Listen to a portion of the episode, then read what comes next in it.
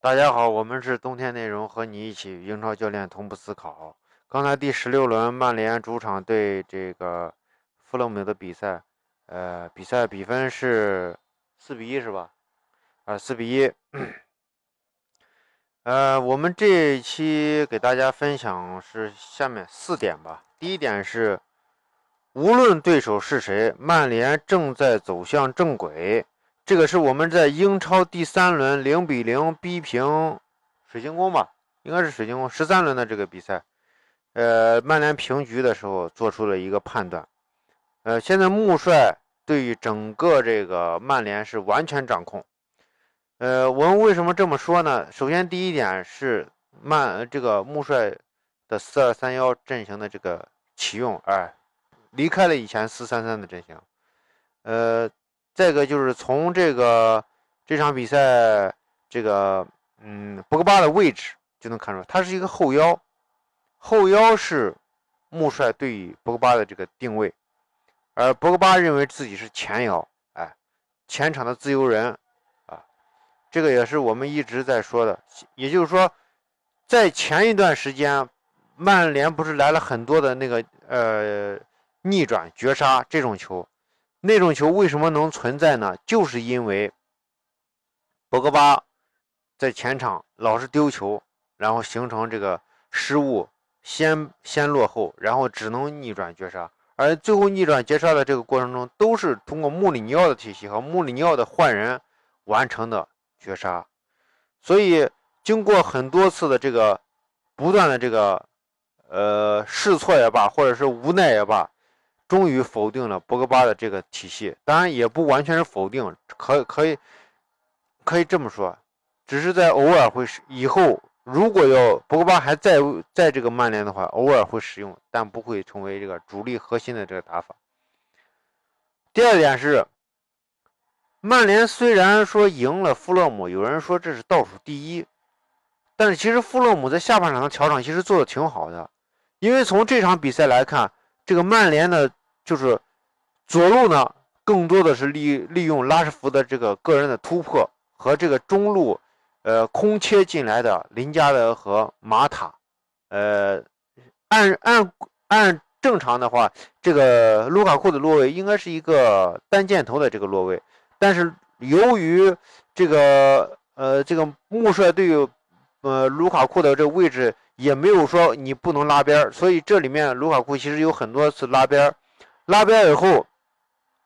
去策应拉什福德，而最终就是使得这个，我认为马塔和这个林加德还有埃雷拉前插过程中，其实这里面是有有失位，呃，不是失位，就是说有有这个整体的进攻体系不够完满的一个状态。因为正常的话，应该是埃雷拉或者马塔是在禁区弧顶这块去等球的，而且马塔的那个进球其实就是在呃小禁区前的这个十二码。呃，可能点球区的那块去拿到这个打门的机会，然后这个埃雷拉的位置应该是保持在弧顶，而而这场比赛经常会出现埃雷拉、马塔加林加德在这个呃这个小禁区附近形成一条线，所以他进这个大小禁区到大禁区之间，甚至到大禁区弧顶这块，其实这块是没有人去站位的，这块很我认为是浪费了一些机会吧。再个就是右路进攻，下半场弗勒姆最针对的就是曼联的右路进攻。曼联的右路进攻刚开场的时候是使用了非常良好的这个传控，而出球点就是埃雷拉。下半场这个弗勒姆调整的时候，就是使用一个单单单纯的启用了一个人，然后去盯防埃雷拉。所以在下半场，呃，上场上半场开始以后。其实曼联可能有十不到十分钟的时间，在右路推进过程中遇到很大的问题，一直都推进不过去。呃，后面主要是随着这个时间的这个推移，是逐渐形成了，就是我在左路进攻，然后突然打到右路，形成这个达洛特的这个传中的机会，然后这个通过这种，也就是说。他在右就是右路进攻过程中，在下半场的后半段其实是否定了右路的进攻，右路进攻就逐渐交给达洛特选择这个娃的这个传传中，而而且效果是非常好的。呃，第三点，我们想做一下这个达洛特的分析。达洛特上一场比赛和这场比赛都呃这个首发了，也打满了这个全场。但是从比赛的情况来看，第一个是这小伙传中确实可以。有人说，呃，有人说这个达洛特这个传中啊，好像第一次见到，其实不是第一次见到。我给大家举几个例子，大家就可以对比一下达洛特这个传中的这个能力，或者传中的这种风格和他们有接近的地方。第一个是这个德布劳内，第二个是门迪，第三个呢是是那个热刺的右后卫特里皮尔。他们的这个，当然特里皮尔其实并不完全是就是他们这种传球方式，因为特里皮尔刚开始的时候也是讲究弧度和定点打定点打击，但是后来由于特里皮尔是英格兰英格兰呃英格兰。国家队的这个主力的这个右后卫，所以他有很多的这个传中是得到了这个史蒂夫霍华德和这个索斯盖特的指点，而史蒂夫霍华德和索斯盖特的这个这个给他的指点就是让他去学习德布劳内和这个呃门迪的这个传中，他们的这种传中是主要是啥？主要是球速很快，再一个就是平抽球，平抽球。他过来的时候弧度很小，所以他在如果说他选择一个四十五度传中的话，这个球的这个可能纵深，就是说你例如我四十五度传球的时候，它距离球场的这个球真正向前就是一个横轴一个纵轴，纵轴向前移动的距离很小，而且横轴速度非常快，像一个呃。纵轴呃永呃流行的这个距离很小的话，这个平抽球过来以后，他就是对方更难以防守。再一个就是到禁区禁区禁区前门前的时候，一碰就进，所以这时候给这个后卫的这个处理球提高了这个难度。再一个就是。呃，这个达洛特在下半场快结束的时候有一次传球，卢卡库没有接到，而这个传球是直接从右路传了这个后卫线和这个这个门将的中间的这个区域，而门将没有接住，这个其实离球门非常近，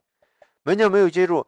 大家注意看一下那个德布劳内或者卡尔沃克他们在传球平抽球的时候有什有什么？好处呢，就是在中场线和后卫线同时向后移动的时候，中间往往是一条缝隙，而这条缝隙，你一般的中卫如果不采用这种平抽球的话，很难传球到位，因为球传出来以后，传中的这个脚法传过来以后，一般都是带弧度的，而平抽球基本不带弧度，而这时候你的后卫线在向后移动，高速向后移动过程中。在他身前的球，他并不好踢，而中场线向后移动过程中也不敢好随便的处理这样的球，所以这时候一个平抽球就非常非常的有威胁。而且这个这个达洛特的这个传球呢，特别像门迪的传球。门迪曾经传过很多次，不管是热苏萨兹、阿圭罗都有进过这样的球，而且包括这种这种球的话，乌龙球是非常多的。再一个，我们要第四点，我们要说一下这个博格巴的现在情况。博格巴吧，现在，嗯，从总体上看，我觉得博格巴现在应该是一个，就是说，呃，想要上场比赛，但是现在穆里尼奥不让他上场比赛，就是让他体会一下当时这个他在那装逼的时候，说我要踢我的体系，我适合四三三，他这种说法，他这种作为。呃，给穆里尼奥那段时间，给曼联带来了这些各种各样的困难，包括现在我们，呃，说曼联虽然走上正轨了，但是就是，嗯，曼联整体来说是一个半坡起步的状态。就是说，你像切尔西现在现在也遇到问题，但是人家遇到问题是来上一波我们就是踢得很好，就是按我们的心思踢的。曼联就是啥，就是现在也不是按穆里尼奥的战术踢的。就相当于是人家都已经，呃，就是这个赛季已经到了新的阶段了，咱们才刚刚出挪窝，就是一个这样状态。所以现在不让博格巴首发，重点是我现在把曼联的这个体系完全要打造起来，所以不让他博格巴首发。后面如果出现如果逐渐去迭代的时候，博格巴还是要首发，因为博格巴确实实力很强。这个就是我们对于这个本场的这个分析。我们是冬天内容和你一起与英超教练同步思考。呃，我们的那个微信是 winter 三一四一，欢迎加入我们的足球战术群。在比赛过程中，我们会在足球战术群有一些呃分享。呃，谢谢大家。呃，欢迎到西安帕帕亚意大利西餐厅南门店吃饭半价，谢谢。